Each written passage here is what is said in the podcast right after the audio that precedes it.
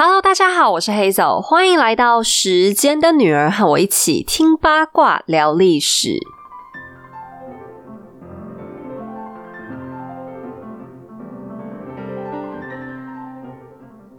有没有想过，读古文可以摆脱分数，不再有标准答案？SAT Knowledge 知识卫星的线上课程，从提问到思辨，启发思考的古典文学课，与畅销书《地表最强国文课本》的作者、体制外古文老师陈莽合作，邀请你一起走入古人的职场、生活、艺术、人文与生死。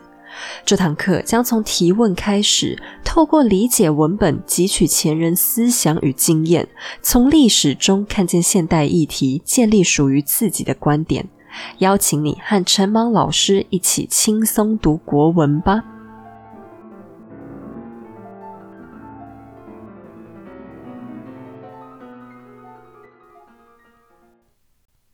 在宇宙的最初之初，世间的景象只有含糊的一团，仿佛一颗鸡蛋由一层紧实的外壳包裹着一切，谁也不知道里面孕育着什么。有一天，从这颗宇宙蛋里蹦出了一个生命体，他一睁眼，只见四周黢黑一片，浑浑噩噩。这个生命体就是盘古。随着盘古的诞生，原本包裹着他的世界外壳迅速分为两半，清朗的阳气向上飞升，浑浊的阴气向下沉没，分别成为了最初的天与地。可是这天和地啊，靠的实在是太近了。刚出生的盘古觉得十分憋屈，于是缓缓地站了起来，头顶天，脚踏地，撑开了天地的距离。阴阳之气还在快速的往两个相反的方向积累，阳气化作蓝天白云，阴气结成四方大地，盘古宝宝也在飞速生长着。于是每过一日，天地的厚度就会增加一丈，盘古则是长高一丈，它撑开的天地之间距离也会增加一丈。随着时光流逝，盘古长成一个聪明、智慧、充满灵气的生命。当他醒着的时候，就是白昼；睡着以后，就是黑夜。他吹一口气，就成为了风；呼喊的声音成为雷电。每一年，他只会呼吸一次，呼吸之间造就了四季的变换。如此过了一万八千年，盘古长成了九万里高的巨人。在不眠不休的站立和支撑以后，他对自己开创的世界心满意足。于是他倒在地上，就此长眠。他的双眼化为日月，眉毛化为北斗七星，胡子成了满天星斗。他的肌肉成为肥沃的土壤，骨骼成为金银矿藏，肠胃、膀胱是江河海洋，头发化作草木，四肢和躯干则是成为山脉和万物生灵。先民更由他的体内诞生了。不过，这些由盘古而生的先民，并不是现在的人类。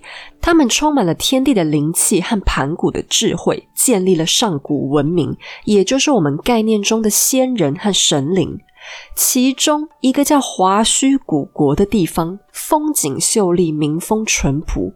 居住在其中的先民心中，只有善与美，是人间的理想国度。他们的首领是个娇美的女孩，天真烂漫。他的名字就叫做华胥。有一天，这位华胥氏，他漫步于仙境般的山川之间，走到了一个叫雷泽湖的地方。在湖边，他看到了一个巨大的脚印。华胥氏看得有趣，便把自己的小脚丫拿来比划，想看看那个脚印究竟有多大。殊不知，当他一脚踩上了脚印，便有了一种奇异的感应。回家之后的华胥氏便怀孕了，这一怀居然就是十二年，比哪吒还久。华胥氏这才终于生下了一个人头蛇身的男孩，取名为伏羲。华胥氏的族人听说雷神的长相就是人头龙身，并且经常出没于有水之处。那以前人觉得龙跟蛇他们是亲戚嘛，因为尾巴长得很像，所以蛇经常也会被叫做小龙。于是他们断言，华胥氏生下的必定就是雷神之子，那个脚印就是雷神巡游当中留下的。但是也很合理啦，因为那个大湖叫做雷泽，名字的意思就是临近雷电的水流汇集之处，所以很显然，这可能本来就是雷神经常会路过的地方。那后来华胥氏又生下了一个女孩，一样是人头蛇身，她就是女娲。女娲的性格活泼，当她行走于天地之间，看着山川大地、虫鱼鸟兽，突然感到有点寂寞，觉得自己的同伴太少了。而刚好女娲的美术天分又比较高，于是她随手捏起黄土，决定先试做几个作品。第一天，她捏出了鸡；第二天，捏出了狗；接下来的每一天，她分别捏出了猪、羊、牛、马。女娲对这些小动物们很满意。到了第七天，女娲按照族人的形象捏出了一个个小泥巴娃娃，可是她不希望泥娃娃和前面的动物一样呆呆傻傻。于是他每捏完一个就吹一口气，得到了女娲灵气的小泥人就真正活了过来，和女娲一样拥有自我意识。女娲对这些孩子爱不释手，于是决心要制造更多。可是用手一个一个捏实在太慢了，于是女娲便拿着绳子沾上泥水往空中一挥，甩下来的泥水滴竟然也化为活生生的人。于是女娲开始批量制作，但这些量产出来的小东西痴痴呆呆，虽然也和动物一样能走会动，却没有办法灵活的沟通懂事。其他诸神知道以后，便赶来帮忙，将意识吹向了人，人类族群就此诞生。刚才讲的这些，我想大家应该立刻就明白我在说什么，那就是我们人尽皆知的盘古开天辟地、女娲团土造人的故事。那前阵子我们讲了很多西方神话，主要都是我们猎巫主题的延伸。那今天本来是要直接进入猎巫系列的下半场，可是我想说啊，新年度才刚开始，然后就用一个猎巫来开头，感觉。实在不太吉利，所以今天想要跟大家讲讲中国历史版本的神话故事吧。那刚才的两段神话，我想大家应该都听过，应该吧？就只要有一点点童年的人，应该都听过啦。只不过小时候我们听到的版本应该会比较简单。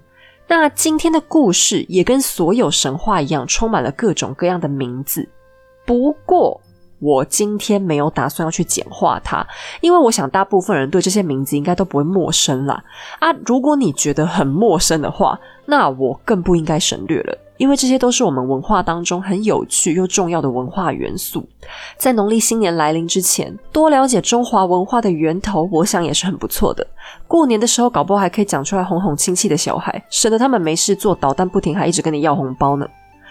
然而，不知道大家有没有感觉到？实际上，这个神话的精神一直在延续，整个大中华文化直到今天都追随着盘古女娲和伏羲的脚步在慢慢推进，包含现在的民间儒释道信仰都仍然没有脱离这个远古传说的架构，而汉族的文学思想也受到深深的影响，从神学到哲学再到美学，都是从这些传说当中慢慢建立出来的。或许你现在还不相信，但是让我把故事继续往下讲吧。女娲造人建立了大功，那她的哥哥伏羲又做了什么呢？伏羲是个超高智商的孩子，不愧是在妈妈肚子里孕育了十二年的男人。他苦思冥想，希望找出世间一切万物运行的道理。正当他百思不得其解的时候，有一天，他闲晃到黄河的一条支流旁边，河中突然有一只龙马浮出了水面。那什么是龙马呢？在古书《五杂组当中说，龙其实是一种很色情的动物，走到哪都想跟别的动物产生连结。如果龙和猪连结，那就会生出大象；如果龙和马连结，那就会生出龙马。当然啦，这只是神话而已，小朋友不要误会哦。现在的大象就只有大象妈妈才生得出来啦。那龙马的造型整体来讲比较接近马，但身披龙鳞，也就是说它不会长马毛，而是长鳞片，并且它有一对翅膀能飞，还能够站在水面上。据说只有当圣人出现，龙马才会现世。而伏羲就是这个时代的圣人。这头龙马很显然是个神兽，出现时身上还贴着一张纸，纸上画着一个像圆盘一样的东西，上面还标注着数字一到十，并且把它们安排了各自的位置。伏羲盯着那张图，呆呆的看着，突然之间就有如当头棒喝，就此发明出了影响整个华人世界观的阴阳八卦。那讲到阴阳八卦，通常大家最常联想的就是易经，想到易经又会联想到算命。我想有些人听到这里，一定觉得我在胡言乱语。不过就是算个命，至于把它说成是影响华人世界观这么伟大吗？有关易经八卦的奥秘之处，我今天没办法详细的解释。第一是时间不够，我要是解释下去，至少要花上十集的时间都不夸张。时间的女儿大概就要改名叫八卦的女儿了。第二点，主要还是我实际上也没有能力参透易经八卦，它其中掺杂了哲学、数学、天文、地理等等极度高深又变化多端的道理和知识。我要是跟你们说我能讲，那我绝对是在胡乱你。你问遍全世界华人，只怕也找不到几个敢自称完全读懂易经的人。你要是认识，拜托千万介绍给我。如果他不是个骗子，那我绝对要跟他拜师学艺。说不定二十年之后，Hazel 就能成为新一代最神准的预言大师呢。但阴阳八卦的种种神奇之处，我先不多说，我只向大家举一个例子就好。现在电脑运算使用的二进位制，就是完全由零和一组合的这种计算方法，在十八世纪初的一七零一年，就由德国的数学家莱布尼兹向当时的学术权威机构巴黎皇家学会提交过论文。结果不是货的学会呢，当场就推荐了，理由是我们实在看不出这个二进位制发明出来有什么屁用。不屈不挠的莱布尼兹把自己的作品寄给朋友，一位远在北京驻扎的耶稣会神父。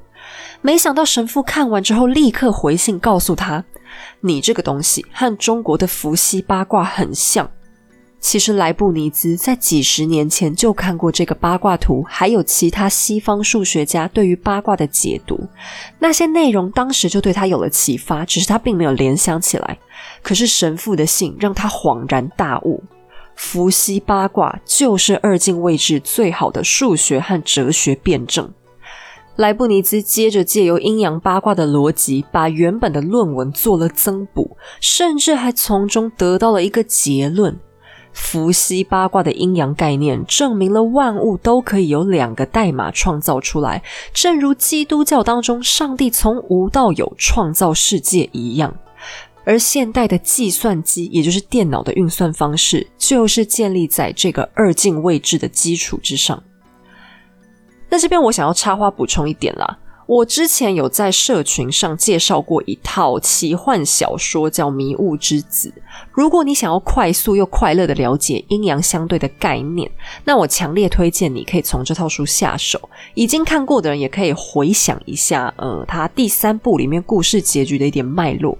我想有看完的人应该会有一种 很深刻的感受吧。我也不知道怎么讲，反正就是推荐大家去看看吧。那我们再把时间往前拉一点，阴阳相对的逻辑就是这样，从远古开始进入了汉族的思想当中。除了八卦，伏羲还制作了琴瑟，也就是弦乐器，教会人类懂得欣赏音乐之美。那我想，伏羲应该就是一个数学很好的人了。如果对音律有点研究的人，应该就知道，其实音律本身跟易经一样，也是一种精密的数学。只是学音乐的人通常本身不太会感应到这件事。好，那于是女娲赋予了人类生命，伏羲教育了人类智慧，人从此开始生生不息。不过，人与人之间也并不都是一样的。由于女娲造人的时候分成两种方法批量生产，她亲手捏出来的那一版还是比绳子撒泥巴做的高级一点。于是前者成为人中的贵族，后者则是平民百姓。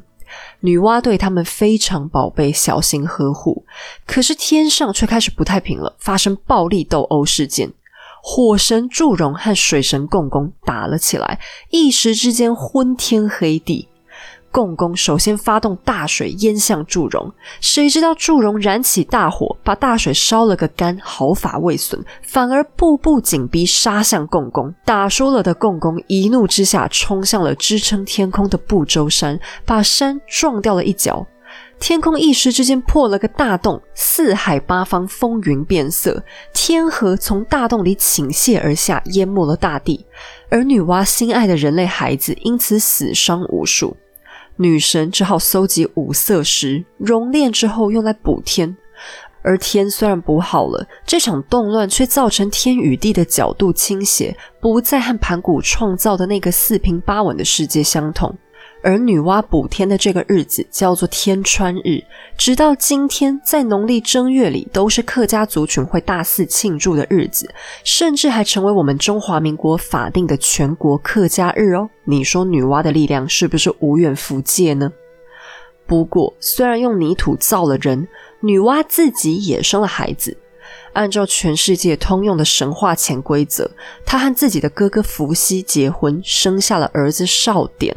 而少典娶了两个老婆，大老婆叫女登。有天女登出门逛街，飞来了一条神龙陪她散步。回家以后，女登就生下了一个儿子。哎，你们真的只有散步吗？我现在有点怀疑。可是这个孩子长得太难看了，牛头人身。哎，还好不是像龙，所以少典也不能生气，说自己戴绿帽。但少典看了这小孩就讨厌，觉得太丑，丑他受不了，于是便把他们母子远远的踢开。好一个中国历史第一渣男呐！但这个孩子是个天才，出生三天就能走，五天就能说话，七天牙齿就长齐了，五岁就懂得所有庄稼农作的知识，并且他身强体壮，骁勇善战，智慧过人。这孩子有一条宝物鞭子，叫做褶鞭。褶这个字的意思就是红色的土啦，所以它应该是一条土红色的鞭子吧。只要拿它出来鞭打植物。就会显现出植物的特性，例如是可以治病救人，还是有毒，或是可以当食物等等。为了验证这些植物的效果，男孩还会亲自试吃看看。但他并不是办了美式大卖场的会员卡，到处免费试吃。他这个试吃很危险，很伟大，因为他就是尝百草的神农氏。而因为神农氏找得到对身体好的草药和食物，他的族人身体因此变得很强壮，并且快速繁衍。族人们因此推举了神农氏当做他们的首领。神农氏还得到另外一个更加畅秋的大名炎帝。但神农氏的爸爸少典还娶了另外一个老婆，生了另外一个儿子。这个儿子的大名相当霹雳，叫做轩辕，因为他就在一个叫轩辕丘的山上出生的。轩辕他天生的皮肤是淡黄色，并且他的脑袋可以前后左右灵活转动，跟猫头鹰一样，随时眼观四面，耳听八方。虽然轩辕没有哥哥神农的神奇鞭子和试吃精神，但因为轩辕他人很好，品德出众，因此也当上了另外一个部落的首领。他也被叫做皇帝。黄色的黄哦，不是以后面那个很多皇上驾到的那个黄。炎帝和黄帝这对兄弟因此分别统领了两个部落的人民，各自发展。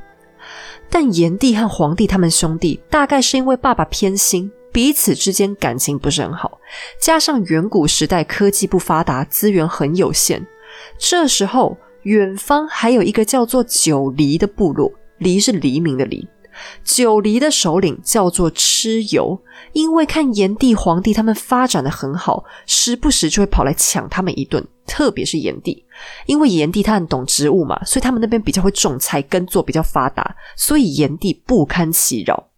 有一天，炎帝只好勉强登门拜访了弟弟黄帝他家。此时的你一定在想。哥哥都已经千里迢迢的来找弟弟低头了，皇帝你总该给点面子，和哥哥一起抵抗蚩尤吧。毕竟外来的危险当然要优先呢。诶，结果却正好相反，也不知道这对兄弟具体到底聊了什么。总之，炎帝和皇帝居然大打出手，引发了大地上的第一次激战。那炎帝比较倒霉啊，因为皇帝比较受爸爸宠爱嘛，所以当初分到的资源就最多又最好，所以最后是皇帝打赢了。炎帝被迫让出家里 CEO 的位置，他的部落也被整并到皇帝的公司里面，于是炎黄部落联盟完成。紧接着，得到新血加入的皇帝就和蚩尤展开了大战。没想到皇帝他打哥哥很会，打别人很不行。碰上擅长使用法术的蚩尤，皇帝他带着熊、狼、豹子等等猛兽大军，竟然久战久不胜。妈呀，再多打两次，你革命都要成功了。于是皇帝他请来了应龙，应不是软硬的应龙，是答应的应。应龙就是黄龙的意思，他也是凤凰跟麒麟的爸爸，神力惊人。皇帝请来应龙，召唤大水，冲向了蚩尤部队。蚩尤却叫来了风伯和雨师，也就是风神和雨神了。他们激发了雷电，突破了应龙的大水，并用暴雨袭击炎黄联盟。皇帝赶忙再喊来下一位女神女拔。那“拔”这个字有点难写啊，是一个鬼字旁的字。那女拔是做什么的呢？她是管干旱的，所以她立刻止住了暴雨。但接下来，蚩尤召唤出云雾，将皇帝困在浓浓大雾当中，伸手不见五指，整整三天动弹不得。皇帝这下没辙啦，只好跪下来对天上祈祷。天上女神们的老板娘西王母便派出了九天玄女下凡来，赏赐皇帝天兵符和可以驱使鬼神的法器，另外就是如何用兵的一些策略。哎，天兵符不是用了会很天兵哦，是可以请来天兵天将的那个意思。于是，在女神加持之下，皇帝终于冲出迷雾，击败了蚩尤，大获全胜。从此，炎黄联盟安居乐业，繁衍子嗣。他们就是汉族的祖先，因此汉族经常会自称是炎黄子孙。而被打败的九黎部落又怎么样了呢？他们有些人去到北方，继续和炎黄联盟作对。有些干脆不走了，融入进去成为炎黄联盟的子民；另外还有一些往南方走，成为了苗族的祖先。而接着，少了外部威胁的炎黄联盟迅速发展。皇帝的原配正妻雷祖发明了养蚕缫丝，也就是大量饲养蚕宝宝取丝来织布的方法。有了精致的丝绸，中国古人开始可以在服饰上做出变化，后世的礼乐制度也有了重要的基础。雷祖因此被尊称为蚕娘娘。后世历朝历代的皇后，每年春天都要率领一干嫔妃贵妇举行清蚕礼，祭拜雷祖，采桑叶献蚕茧，象征皇家对于纺织的重视。全国上下的妇女也会跟着皇后一起敬拜女神，以表达纺织业对人类生活改善的敬重。而皇帝和雷祖的子孙相继称帝，包含颛顼、帝喾和尧。最后，尧又禅让给舜，并且把女儿嫁给他。皇帝这一脉的血统当中，最杰出的这五位，因此被称为五帝。接着下去，舜又把帝位禅让给懂得治水的大禹，最终建立了夏朝。接着就是我们小时候学历史，人人都要背诵的朝代顺序啦：黄帝唐尧虞舜夏商周秦汉魏晋南北朝等等等等。故事说到这里，我想有些人应该在想，Hazel 又想拿神话故事打发我们了。好好的历史频道，天天讲神话，什么伏羲、女娲、阴阳八卦，还去扯什么二进未知的灵感来源？一个穿凿附会的神话人物，还想把文明的功劳算在他头上吗？会不会比扯铃还扯啊？如果你这样想，就太小看传说了。其实从盘古开始，一直到黄帝。听下来，你有没有一种错乱的感觉？故事从女娲生孩子之后就有点不伦不类了。她是女神，可是她的子孙却越来越没有神的样子。搞半天，从她肚子里生下来的和用手捏出来的根本没什么区别吗？其实刚才讲的这个故事绝对不仅仅只是个神话，而是被神话外壳包裹的远古历史。伏羲和女娲是真实存在的人类部落首领，他们先后都是同一个部落的领导人。由于伏羲和女娲的功劳很大，他们还订立了人类的婚姻制度，教人织网捕鱼，创造弦乐器和管乐器等等。伏羲也真的发明出了阴阳八卦的知识，人民乐于把他们两位尊奉为祖先。至于伏羲和女娲的身世，其实他们两位都姓封。在远古社会来讲，人们的姓并不是跟着爸爸，而是追随母亲的。你看“姓”这个字拆开来，不就是“女生”两个字吗？这就是古人聪明的地方，因为的确是从女人生出来的孩子才能保证血统，以此来分辨所属的部族，才更不会出错。而都姓封的意思，就是女娲、伏羲的母族血统来源是一样的。实际上，伏羲的爸爸，或者你也可以说他们家的祖宗是燧人氏，也就是远古当中发现钻木取火的老祖宗。另外，这个燧人氏还发明了结绳记事，也就是靠着在绳子上打结来计算数字。简单来讲，这个燧人氏就是算术的爸爸。如此一来，历史层面的故事就清楚了，连大致的时间都可以推算出来。在旧石器时代，一个家族姓封，叫做华胥的姑娘嫁给了一个男子。男子他的姓不详也不重要，反正他们的孩子将来都得跟着姑娘姓封。但这个男子很有才华，他发现了钻木取火，大幅改善了人类生活，所以也被推举出来当部落首领，并且被人取名叫燧人。这个“燧”不是碎掉的“碎”哦，是一个火字旁很难写的字。意思是取火的器具，而风华胥和这位燧人有一个后代孩子，叫做伏羲。他的头脑聪明智慧，因此成为后来的部落首领。他娶了家族部落当中一个叫做女娲的姑娘当老婆。可是女娲真的一定是伏羲的妹妹吗？其实我个人有点怀疑，因为在刚才的神话里，你应该有发现，伏羲的神话版出生过程很清楚，妈妈华胥氏踩上雷神的脚印，然后怀孕十二年生下他。可是女娲的出生相对之下含含糊糊，什么时候生的，跟谁生的，通通一笔带过。而当时天地之间已经有许多其他鲜明的存在，女娲没有非得要是华胥氏的亲生女儿不可。而女娲跟伏羲婚后，针对人类婚姻定下了一个规则，那就是同姓不婚。也就是说，如果母家的血统来源一样，那就不准结婚。那我必须说，这是一个非常聪明的规定。虽然后来中国姓氏的逻辑随着父权崛起有所转换，比方我们现在人用的姓，其实严格讲起来是远古人类用的氏啦。姓氏、姓氏这两个东西本来是不一样的哦。以后如果我有再细讲到早期的中国史，再跟大家解释这个非常非常复杂的概念好了。总之，这个规则后来演化为堂亲不婚。因此，大幅减少了近亲通婚可能衍生出的疾病问题。可是，我们再回头看看。伏羲和女娲本身都是风姓出身，所以或许到了神话当中就被简单转变为亲兄妹。实际上，他们也有可能是表兄妹，或者是远房的表亲。因为当时部落采取的是母系社会，同姓的子孙聚集住在一起是一种常态。甚至也有可能根本不是他们本人结婚，而是伏羲的后代氏族之一和女娲结的婚。可是，在神话里，你不能这么啰啰嗦嗦的，谁想听你解释那么多？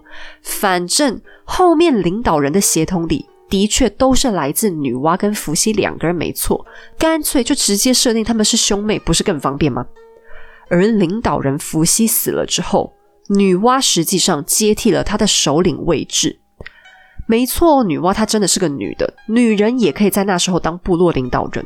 而女娲之后，则是他们的后人神农，也就是炎帝。那他为什么会有炎帝这么霹雳的名字呢？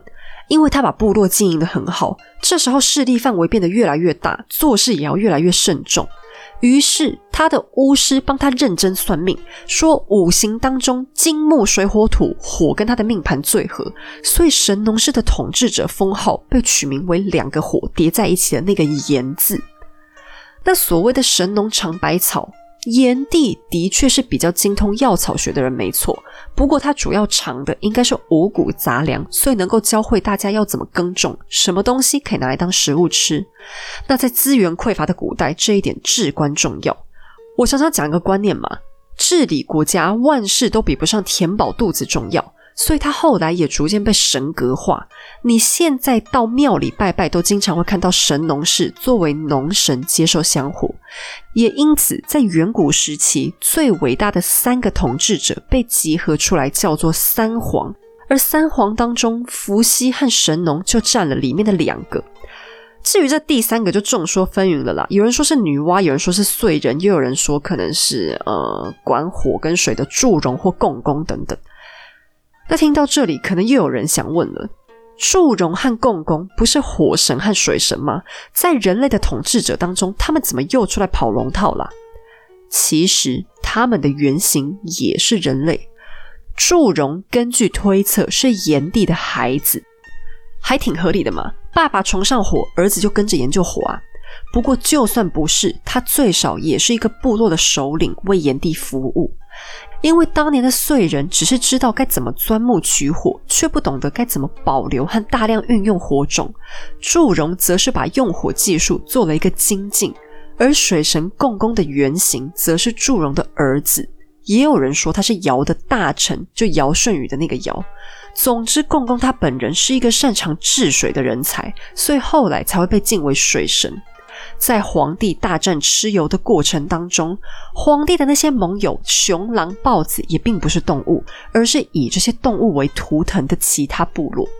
蚩尤一开始在战争当中的优势也并不是依靠法术，而是他有更进步的兵器，打仗比较容易赢。而皇帝最后能打赢，是因为他研发出了指南车。呃，指南车这个东西的功能和我们现在指南针的意思有点类似，就是可以稳定标示方向，让它可以冲出迷雾。不过，指南车其实严格讲才更神奇啦，因为它不是靠地球磁场来指方向，而是靠机械设计。后世的人还花了很多功夫研究这到底是怎么做出来的。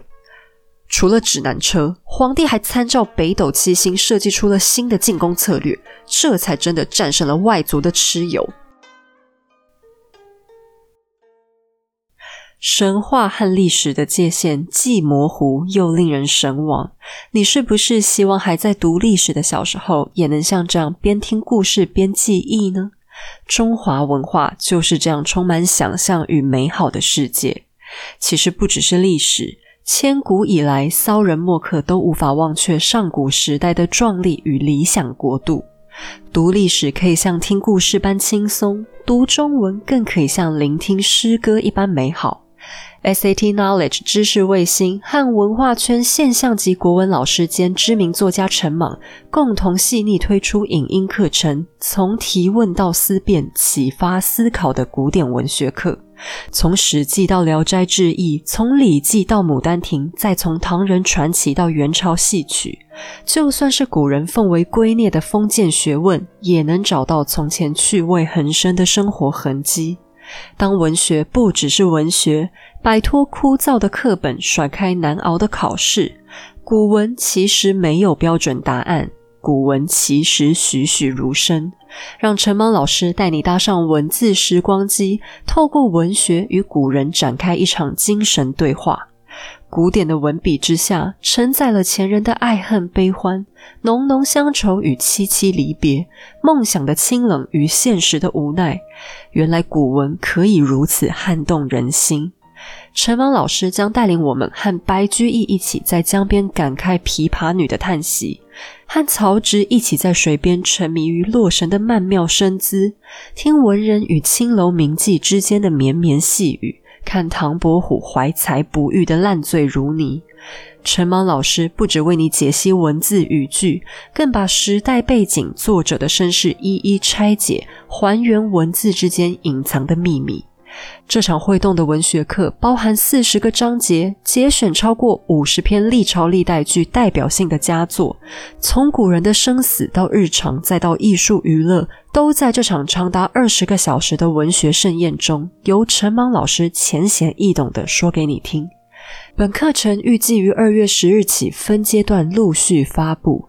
募资期间开放预购，即日起至一月二十三号为止，可享优于五折以下早鸟价。输入优惠码“黑走”可以在现金折抵三百元。购买后不限次数和时间，可以永久欣赏。快来和陈芒老师一起徜徉在古典文学之美当中吧！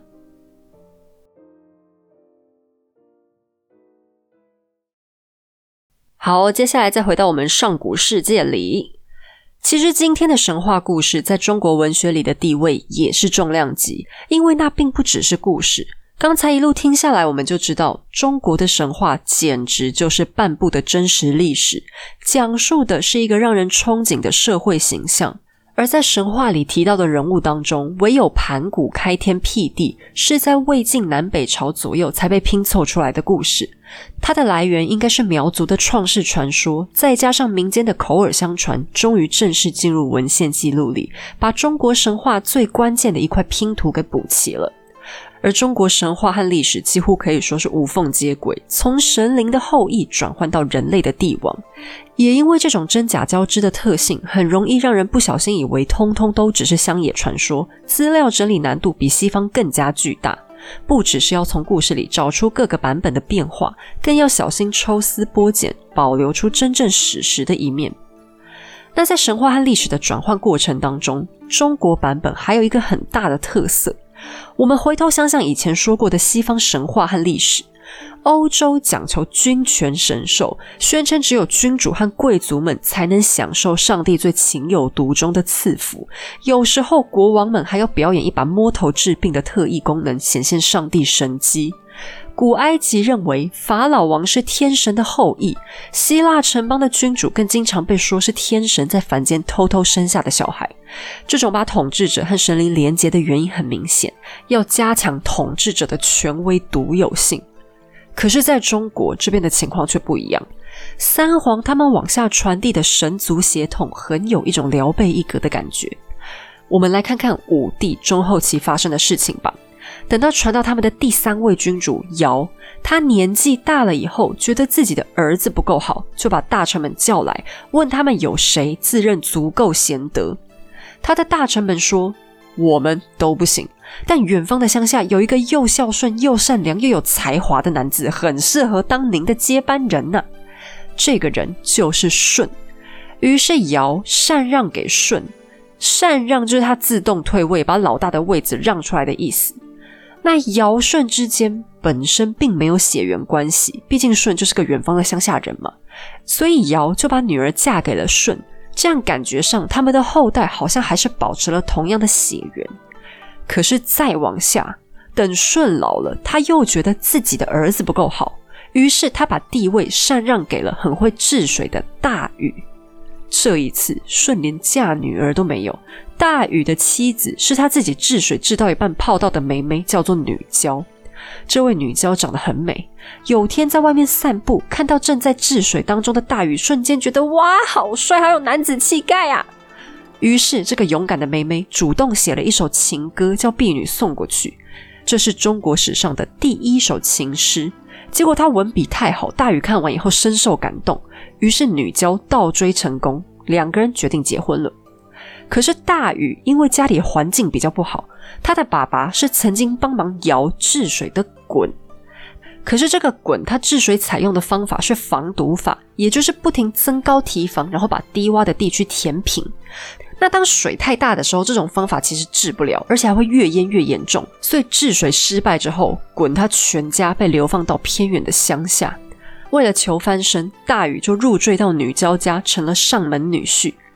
但在当时，入赘并不算是太丢脸的事情，大禹还是挺自由的，日日都为了他的治水大业奋斗。才新婚四天，他就又离家去治水了。思念丈夫的女娇只好离开家，去到工地附近和大禹住在一起，日日洗衣做饭。可是因为治水工程很危险啊，女娇这时候又怀孕了，大禹就跟老婆说。亲爱的，你平常别来，等到我饿了之后，我就会打鼓，等你听到鼓声再帮我送饭吧。可是大禹他不是一般人啊，每当治水工程到了紧要关头，他就会变身成为一头熊，用熊的力气来加速。这一天，他变身以后，一个没注意，踢到了一块石头，砸中了他的开饭鼓。女娇听到鼓声，急忙挺着个大肚子出门送饭。可是她抵达工地以后，非但没看到老公，还看到一只很可怕的大熊，正用一个很野蛮的 pose 挖着泥土狂砸石头。害怕之下的女娇尖叫着逃跑。大禹看到，连忙想赶上去安慰老婆，可是他忘记了自己还是个熊的样子。他越追女娇越害怕，怕到了极致，女娇干脆站在原地不动，石化了。这不是她在装死，而是她真的化成了一块巨石。大禹又悲又怕又心疼，连忙变回人形，拍着石头大喊：“还我儿子！还我儿子！”石头应声裂开，里面跳出一只猴子，叫孙悟空。骗你们的啦，当然不是，跳出来是一个哇哇大哭的人类宝宝。如果这时候真的跳出一个猴子，我想大禹应该会把它直接丢在地上吧，吓死。但这个宝宝呢，他是一个重要人物，叫做启，开启的启。他开启了什么呢？他开启了夏朝。等大禹老了之后，他本来想遵循尧舜的路线，也找个贤惠的好人来接班。可是他选定的接班人才刚上台，就被大家赶了下去。原因是启的人气更高，大家宁可接受启来当国王。于是民主的禅让制度终结了。封建的夏朝从西元前两千多年开启了中国长达四千年的家天下制度。到了秦始皇一统江湖，成为中原唯一的统治者，他决定帮自己取一个足够霹雳的封号，才能代表他的了不起。于是他从三皇和五帝当中各取一个字，称自己为皇帝。由皇帝统治的两千多年，于是开始了。可是，在这个君主制度中，我们可以发现，其实从大禹身上就跟前面的女娲后人没有任何血缘关系，也就是说，他们彻底没有了神性在身上。从周朝开始的统治者都只是意思意思，自称是天子就算完了，没什么神机，也不太在乎神圣血统。所有帝王都知道，什么神佛庇佑、天降奇迹，其实都是政治公关操作而已。三皇五帝的故事之所以令历代公卿大臣悠然神往，特别是尧舜禹三位大帝的故事，经常被拿出来强调，就是因为在远古当中已经存在的民主思想，还有他们之间以仁德来当做受推派的共同条件。仁德二字从此成为中国帝王全体共同背负的枷锁。他们当中，即便是最暴虐、最贪婪的，也要逼着大臣厚起脸皮夸奖他有仁爱之心。那些特别优秀、起早贪黑的好皇帝，更是生怕“暴虐”两个字有一点点沾上自己的鞋底。他们毕生追求的目标就是“明君”二字。这种道德上的要求，让中国的历史发展和西方产生了截然不同的走向。君王是可以随便就被推翻的，只要符合仁德这两个字的要求，其实所有人都具备当皇帝的资格。换句话说，想当中国皇帝的入门槛简直太低了。有没有皇族血统，是不是贵族后代，祖上有没有做过大官，这些都只能叫做加分项。如果都没有，也并不影响。其中最简单的例子就是明朝的开国皇帝朱元璋。他不但没什么尊贵血统可言，还当过乞丐，却仍然有本事让老百姓愿意追随他。但也或许就是门槛太低，叛国罪成为中国历史上最穷凶极恶的罪行。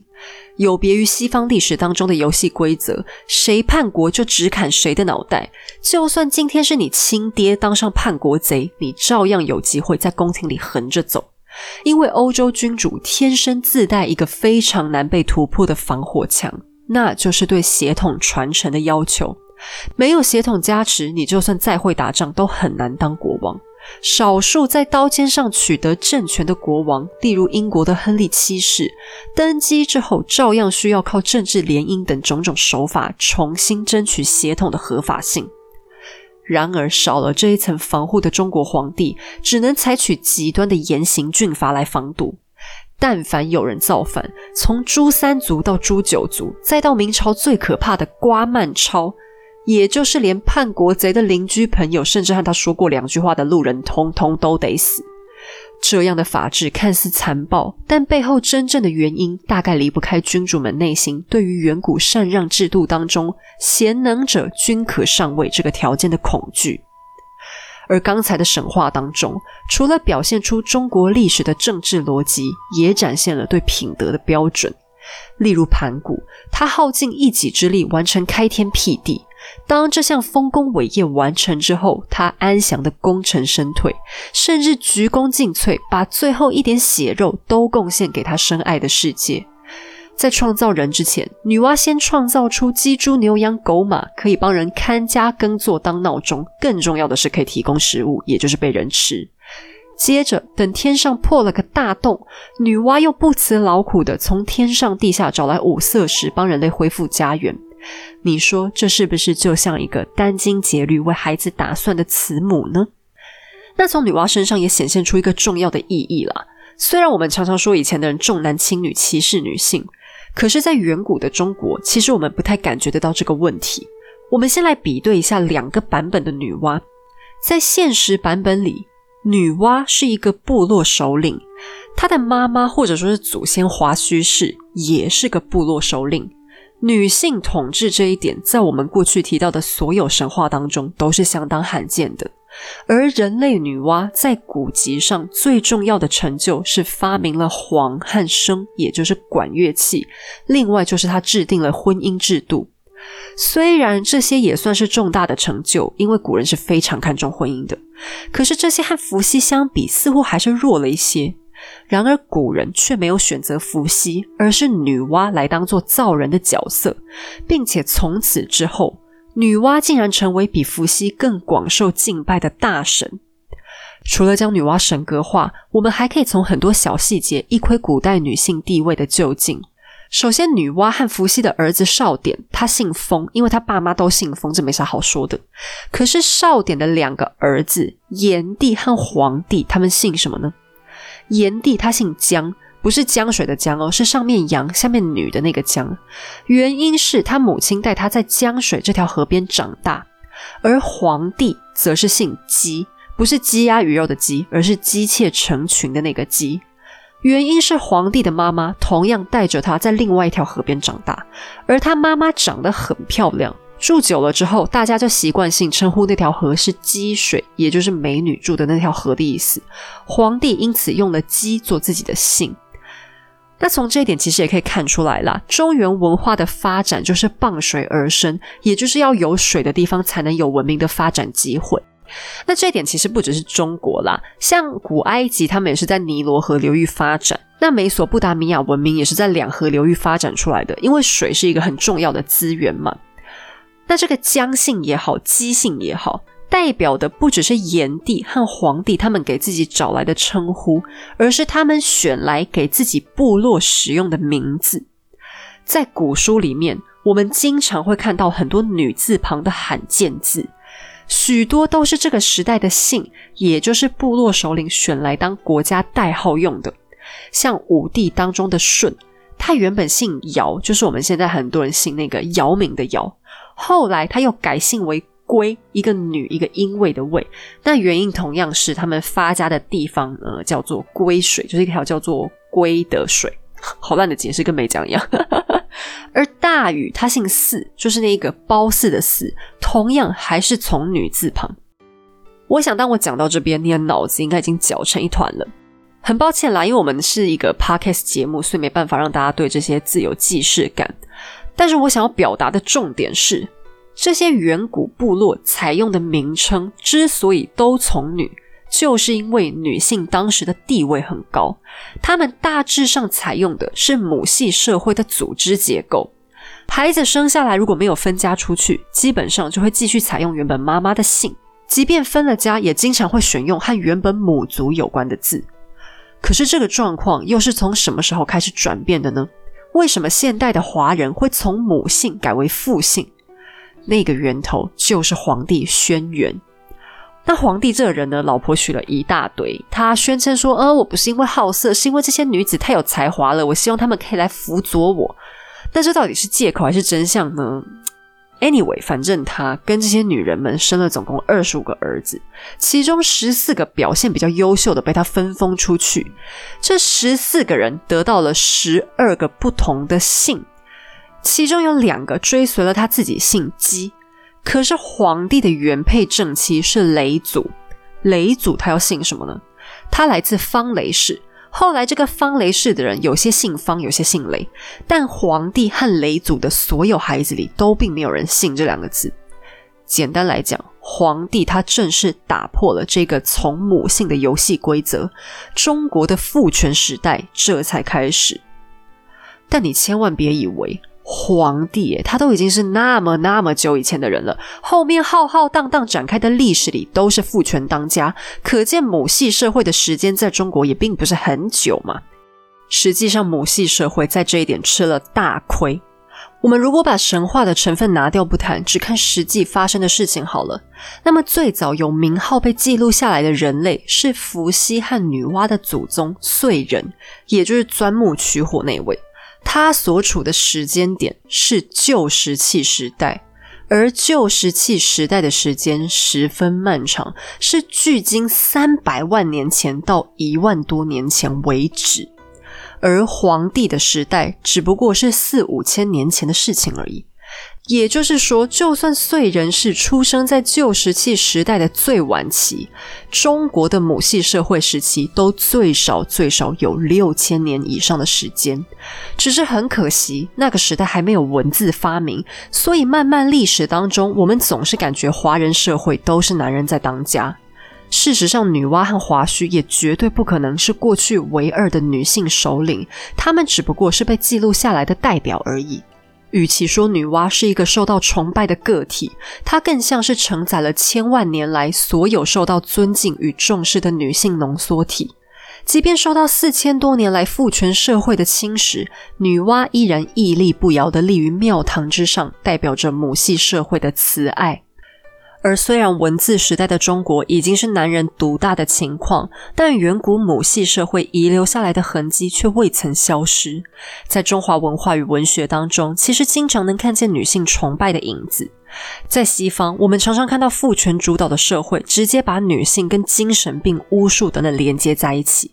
我们之前提到的猎巫，可以说就是一种性别屠杀行动。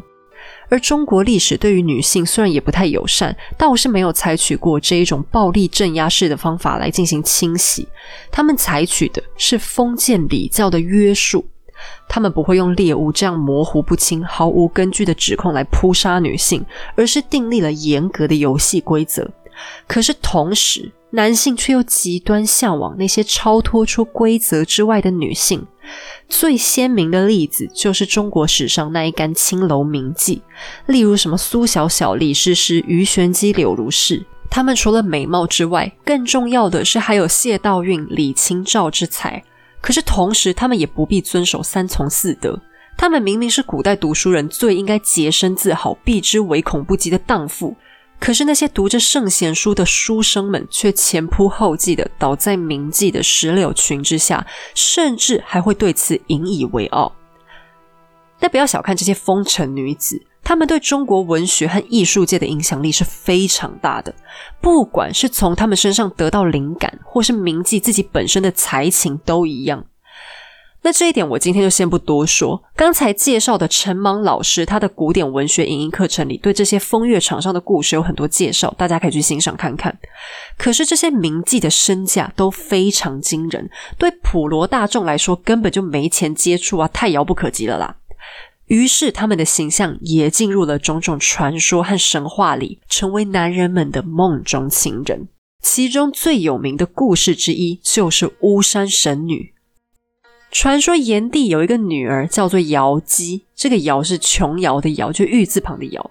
瑶姬生的美貌多情，花容月貌，并且才华出众，是所有公主里最漂亮出色的一个。不幸的是，天妒红颜，瑶姬年纪轻轻就得了重病，缠绵病榻，就连擅长使用药草的炎帝都无法医治，不幸死了。瑶姬死后，她的魂魄飞到深山上，化为植物瑶草，也就是灵芝。但上天可怜她没有嫁人，魂魄没有依归，就让她成为巫山的山神。思念父母的瑶姬，每天都在侍女的陪伴下，从巫山上眺望着家乡。天长日久，瑶姬就化身为一座山峰，叫做神女峰。而她的侍女们也跟她一样，一一化为山峰，就是著名的巫山十二峰。白天的时候，瑶姬就是山峰旁环绕的云彩；夜晚，它就是如泣如诉的绵绵细雨。但是，故事如果只到这边，瑶姬也不过就是个美貌的仙女而已，不算有什么特别。到了战国时期，有一天，楚国的楚怀王跑到巫山附近一带游玩。那楚怀王是谁嘞？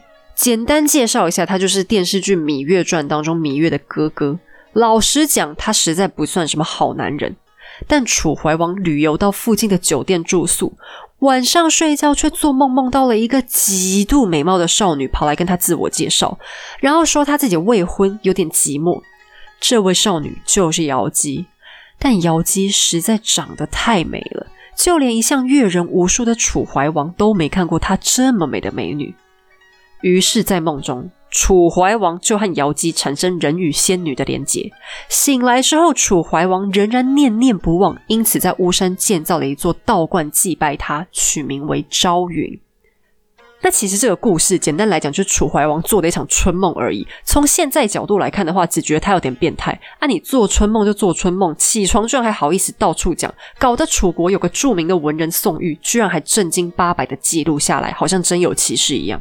可是也因此。有关巫山神女的故事也进入很多的文学作品当中。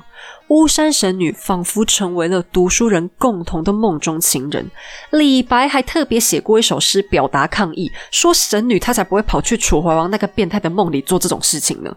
可是李白抗议也没用，这段故事不断流传下来，还衍生出了翻云覆雨这个成语，比喻男女之间的连结运动。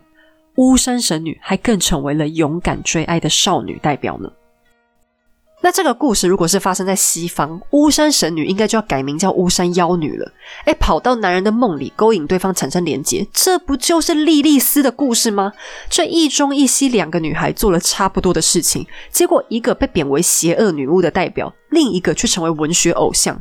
相比之下，东方文化对于女性的魅力和性吸引力，反而留有更多的余地和想象空间。像这样的中国传说，其实层出不穷。例如，在牛郎织女的故事当中，织女她不肯听妈妈的话，跑到凡间偷偷去玩，结果被男人给捡走了。唐代传奇里的风尘三侠之一红拂女，她是歌妓出身，也背叛主人，逃家去找李靖。传说西施为国家献身，去敌国做宠妃，但敌国灭亡以后，她也和范蠡私奔去了。古代故事当中，为爱走天涯的美人比比皆是。明明他们违反了传统要求女性的三从四德，神奇的是，骚人墨客却很少苛责他们，反而大肆歌颂他们的勇敢和为爱牺牲，甚至还成为孩子们的床边故事。一边用父权压迫女性服从，另一边却用艺术描绘和女性之间轰轰烈烈的非传统爱情。这种现实与梦想当中的情节矛盾，却长期活跃在中国的历史与文学当中。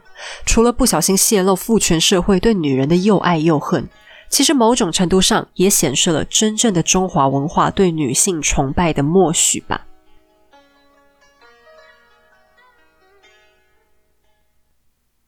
八卦时间。呃，这边要先再来介绍一下 SAT Knowledge 知识卫星和陈芒老师合作的这个影音课程，从提问到思辨，启发思考的古典文学课。呃，我要先来好好介绍一下陈芒老师。陈芒老师他是我觉得一个真正的文化人哦，他名字很酷哦。莽这个字不是王莽的莽，就莽撞的莽，是两个草字头上下叠在一起。那我讲的这个草字头是完整的草字，就是像两把小叉子的那个草，不是十字的那个草。所以“莽”这个字看起来就像是四个小叉子放在一起的写法。那这个字的意思就是有很多很多的草。可是陈莽老师这个人却和路边随时可见的草一点都不一样。他是一个很细腻的人。他是近年一本畅销书《地表最强国文课》的作者。严格讲起来是两本啦，因为这个系列他目前已经写了两册。那如果你看到陈芒老师的照片或是影片，一开始可能会小小吓一跳，因为他看起来是一个七尺大汉。好了，七尺是我乱讲，老师多高其实我不知道，但他看起来感觉真的是换个衣服，随时都可以跳进《三国演义》演一个大将的样子。所以他还有一个外号叫做“地表最壮国文老师”。那我当初被知识卫星他们邀约的时候，我就对陈芒老师非常好奇，因为我小时候就一直都非常喜欢国文，所以我才会很喜欢阅读嘛。于是我就决定要去把地表最强国文课的书找来看。结果一看之下大受吸引，因为陈老师下笔非常细腻。一般我们在读国文，可能就会把文章解析一下，比方说，呃，看看一些名词注释啦，把文言文翻译成白话文啦等等，然后最多是作者生平大概介绍一下。那我知道很多人读书的时候都觉得国文很难，就好像你怎么念都没有办法快速得到一个很好的成绩，特别是读到文言文的时候。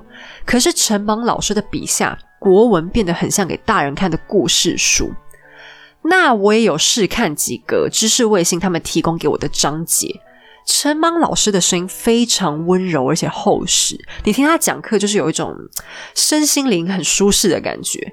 那我其中一篇是听他讲古人和宠物的关系，里面不只是介绍到古人一些很畅秋的宠物，哎，就我们什么养狗养猫比起来真的都逊掉。那最主要还有一些古人对生命的看法。比方像是孔老夫子，他家的狗死了，他还特别慎重的委托他的弟子去处理，然后还提醒学生说：“你要怎样让这个狗可以好好安葬，不要让它的遗体遭到冒犯，要仔仔细细的安顿好等等。”好啦，所以不要以后再一直骂孔子，他是个老八股，其实他应该也是个温柔的好人嘛。所以从这些文学当中，其实可以分析出以前人的生活态度和审美，还有他们在情感上的一些温度。那陈邦老师有个观点，我非常认同，就是大家不要老是把国文当做一个在教室里要正襟危坐，然后死记硬背的东西。文学应该是融入生活里的美。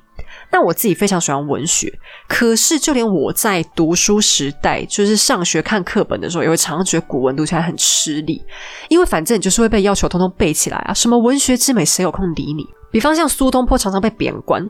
考试的时候，考题就会问你他的心境，但你会回答对，他很郁闷。可是那个郁闷不是你真的有感受到，而是课本跟参考书上跟你说，问苏东坡就是很郁闷。那为了分数，你是不是就会乖乖回答对，他很郁闷？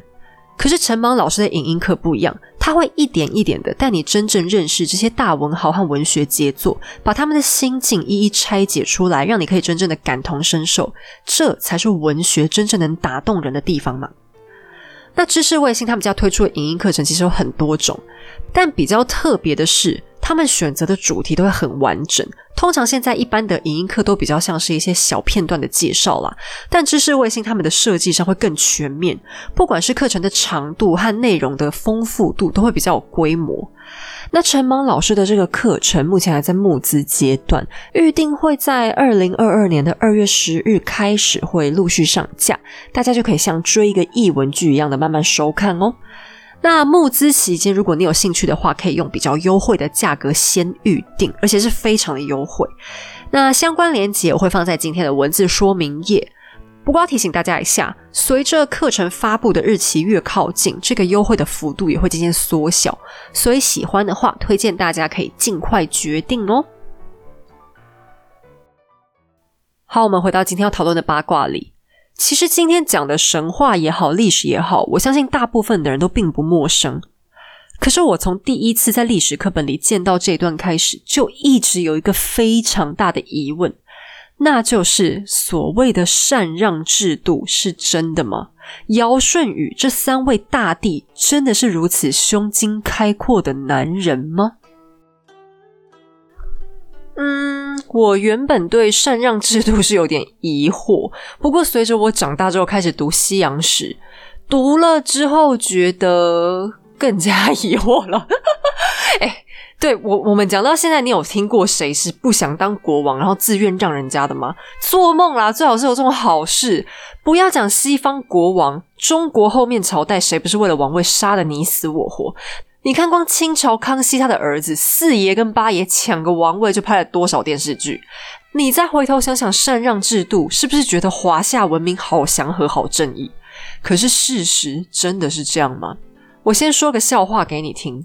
东汉末年，对，没错，就你脑子里跑出来的东汉末年三国时期，我们大名鼎鼎的曹丞相曹操挟天子以令诸侯，也就是他抓着小皇帝号令天下的意思。可是曹操号令了一辈子，终究没当上皇帝。直到他的儿子曹丕决定要来完成爸爸的心愿，可是想当皇帝吃相不好，太难看啊。于是曹丕偷偷踩了自己的心腹一脚，暗示换他们上。接下来就是各种政治公关操作开始，各地突然显现出种种神迹，每一样都在暗示应该改朝换代了。那个人还最好姓曹。大臣们接着轮番上阵，鼓动曹丕应该勇敢接受皇帝的位置。曹丕当然要矫情的回答：“不，我不能，我怎么能这样做？”他越拒绝，大臣们越要鼓起三寸不烂之舌，求求他，拜托他，邀请他当皇帝。终于，汉朝最后一任皇帝汉献帝，在种种明示暗示之后，决定要亲自上阵，写了一封禅让的诏书，昭告天下。曹丕这才勉为其难的接受了，但大概是这戏演的实在太浮夸，曹丕答应之后忍不住笑场，转头跟大臣们说了这样一句话：“舜禹之事，无知之矣。”这句话翻译成白话文，意思就是说，当年五帝之中的舜汉禹被推举出来当王的这种事情啊，我现在终于明白他们是在干嘛了。大家现在应该稍微懂了吧？禅让这种事情，表面上说的好听，实际上的状况很可能根本不是这样。中华文化本来就讲求大家彼此都给个面子，就算让尧跟舜自己选，他们大概也会说自己是自愿让位的，总比说被赶下来的好听嘛。把王位抢来的那些人，譬如曹丕，谁又会喜欢被人家讲成个强盗或乱臣贼子？说是被推举出来的，当然也好听一万倍啦。而这个禅让的难堪事实，可不是我一个人讲的，我可没那个胆子推翻历史。根据西晋时期出土的古书《竹书纪年》，里面就血淋淋的这样写：当初尧年纪大了，在部落当中号召力不足，舜的声望越来越高。后来舜就把尧给流放到乡下抓去关，然后让尧的长子当首领。但接着这场戏很快就演不下去。这位长子也被推翻，被流放。舜干脆自己当了领导人，而从舜传位给禹也是一样。禹同样采取暴力胁迫的方式，要求舜让位出来。等到禹年纪大了，他这个人还更贼。首先假装要禅让给另外一个人，实际上早就悄悄的告诉儿子启要怎么样部署，以确保能夺得王位。最终也真的如他所愿，才开启了家天下。而这个假禅让真强迫的说法，也并不只有《竹书纪年》这样写，包含《荀子》《韩非子》《山海经》当中的《海内南经》等古书，也都有类似的记录。曹丕这个亲自演过禅让大戏的男主角，更是验证了所谓推举贤能者操作上的荒谬之处。当然了，就算没有禅让，舜汉禹治理国家的事迹已经相当的优秀了。说真的，他们并不需要禅让来帮他们增加光彩，只是或许远古社会对仁德的要求比后世还要更高，抢别人王位可能是他们不想承受的污点吧。不过，这也证明了，无论是东方或西方，以前或现在，人类对于权力的欲望真的并不会有太大的差异。